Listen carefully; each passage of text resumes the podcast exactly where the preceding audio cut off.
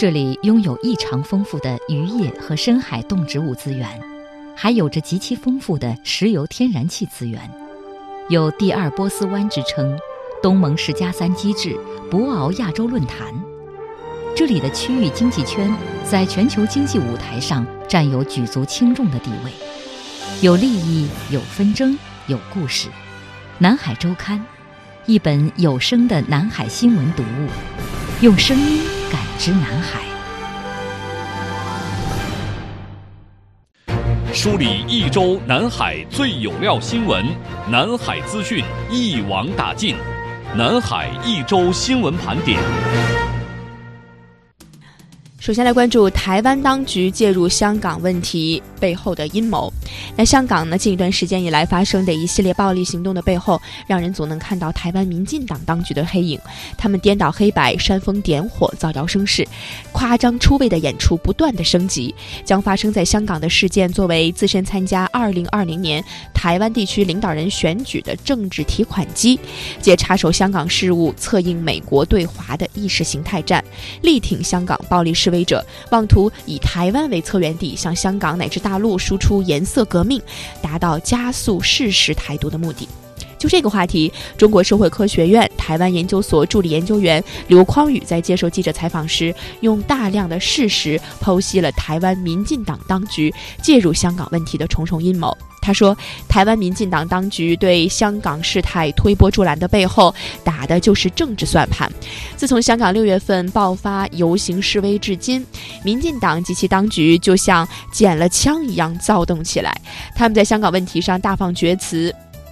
将那些潜逃到台湾的香港暴乱嫌疑人称为来自香港的朋友，甚至公开为香港暴力活动募集物资，充当后勤部长。他们还借此在岛内大力制造反中的氛围，制造两岸对立，为自身明年参加选举来铺路。刘匡宇表示，民进党当局就是在把香港事态作为抹黑和抗拒“一国两制”的工具。他说。那么，除了罔顾事实、指鹿为马的说三道四，民进党跟绿营各方面势力的干涉手法也在不断加强。从对香港激进分子的公开力挺，到为其募集物资、提供庇护，显然他们绝不希望香港事态能够快速平息，让香港恢复秩序和安定，而是谋划如何让风波能够持续升级。呃，正如岛内媒体所言，民进党在期望鼓动香港的激进势力走向更为极端、暴力的恐怖主义路线。呃，从而制造更大的流血事件，借此，民进党就可以火中取栗的制造呃所谓台湾拒绝和平统一、一国两制，所谓有蔡英文就没有一国两制的这种舆论。那么在岛内的统独斗争，刘匡宇说，在香港暴乱的背后，人们已经清晰的看到了两只黑手，一只是美国的，另一只就是台湾民进党当局的。他说，我们看到民进党当局一方面。一面倒的啊，去奉行反中亲美的路线，那么他们在政治、军事、经济等等各方面的策略上都极尽所能的去配合美国的部署和利益。那么，民进党当局如此卖力啊，一是可以借制度和价值的这种分野，帮台湾能够更快的去推行所谓的远中策略。那么，在国际上制造两岸是一种我者与他者的身份认同割裂。啊，并且以此作为呃一个敲门砖，试图去加入西方的这样一个价值阵营。那么，二是更进一步的将自己绑在美国对华意识形态战车的这个前沿，啊，所谓颜色革命的马前卒，策源地，以香港作为一个试验田，把香港变成一个修罗场，持续的向中国大陆去输出啊所谓的西方价值和颜色革命。那么，对于台独势力来说，拒绝统一是隐藏在香港事态背后的这些黑影。视线继续来关注香港。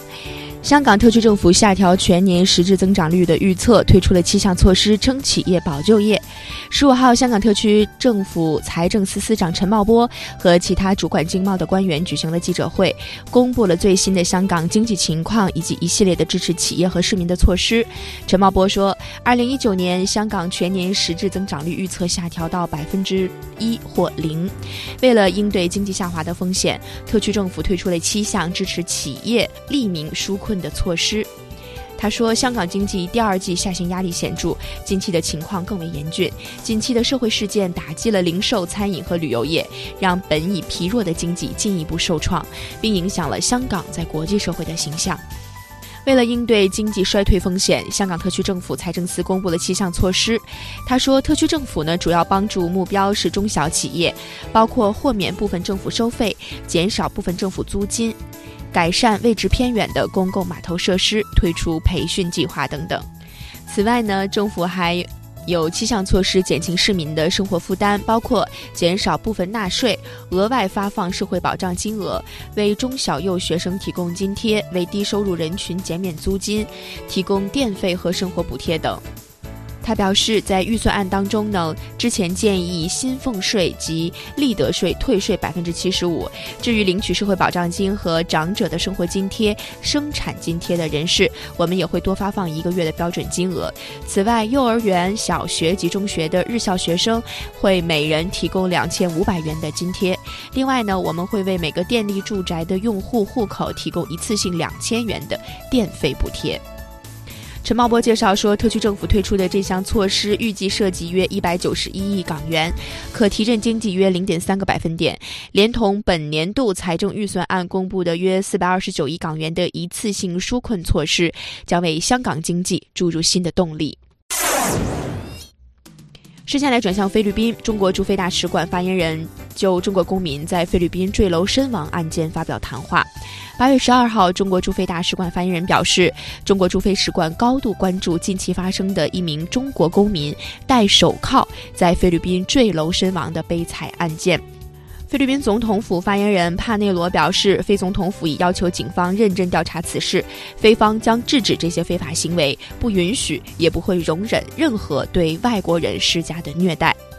中国驻菲使馆敦促非政府有关部门立即展开客观公正的彻底调查，将行凶者绳之以法。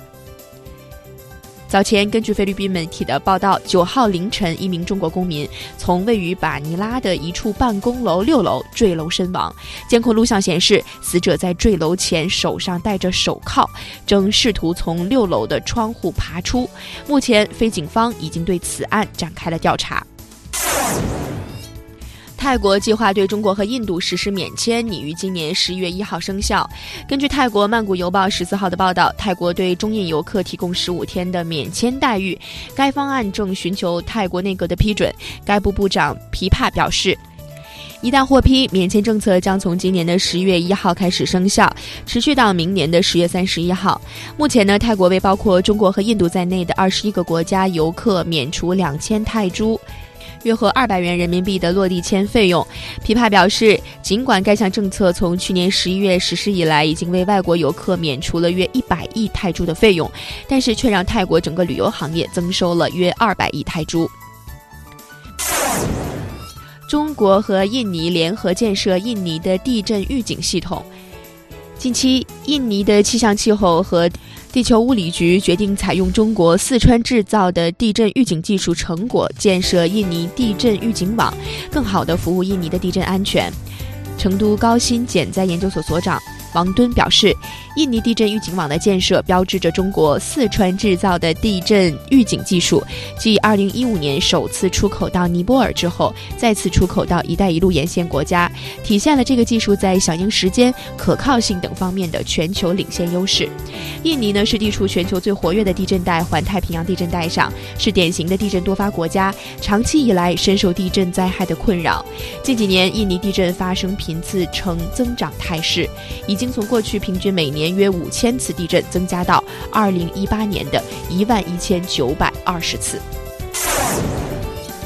来关注一条印尼市场的商业资讯。那根据印度尼西亚当地媒体援引全球权威市场调研机构 Canalys 数据的报道称，今年第二季度，中国智能手机制造商 OPPO 首次在印度尼西亚市场占据主导地位。此前呢，该位置一直是由韩国手机品牌三星占据的。那今年二季度，OPPO 市场份额比重达到了百分之二十六，三星的市场份额为百分之二十四，而小米手机凭借百分之十九的市场份额。居第三位。此外，vivo 在印尼拥有百分之十五的市场占有率。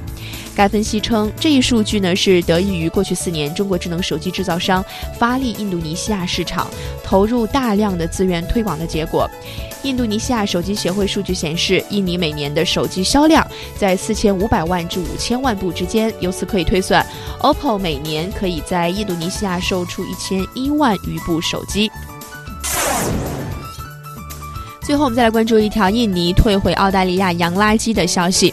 印尼官员十三号说呢，已经向澳大利亚方面退回了八个集装箱，大约二百一十吨的垃圾。那海关人员呢，从来自澳大利亚的八个集装箱当中查出了包含有有害垃圾和家庭垃圾，包括用过的尿布和电子垃圾等。那这些集装箱原本应该装废纸的。那菲律宾官员表示。将退回查出的四十二吨洋垃圾，包括来自美国、澳大利亚和德国的垃圾。柬埔寨、马来西亚、印尼、菲律宾等多个东南亚国家近几个月加强对洋垃圾的进口限制，退回来自美国、加拿大等发达国家多个批次装有垃圾的集装箱。那根据世界自然基金会的数据显示，全球每年产生大约三亿吨的垃圾，多数以填埋或倾倒进海洋的方式来进行处理。好的，以上就是本周南海周刊新闻板块的全部内容了。节目的下半段是南海访谈录的板块，我们来聚焦中国二手车出口至东南亚的相关资讯。我们将邀请全国工商联汽车流通业协会的会长，以及本台驻菲律宾、柬埔寨的特派记者，为您奉上全面的分析和解读。欢迎您的持续关注。同时呢，也欢迎各位登录苹果播客以及蜻蜓 FM，搜索南海周刊。或者关注南海之声的微博和今日头条号，获取更多关于中国和东南亚、南海相关的军事、文化、经济资讯。我是张雪，我们下个半小时再见。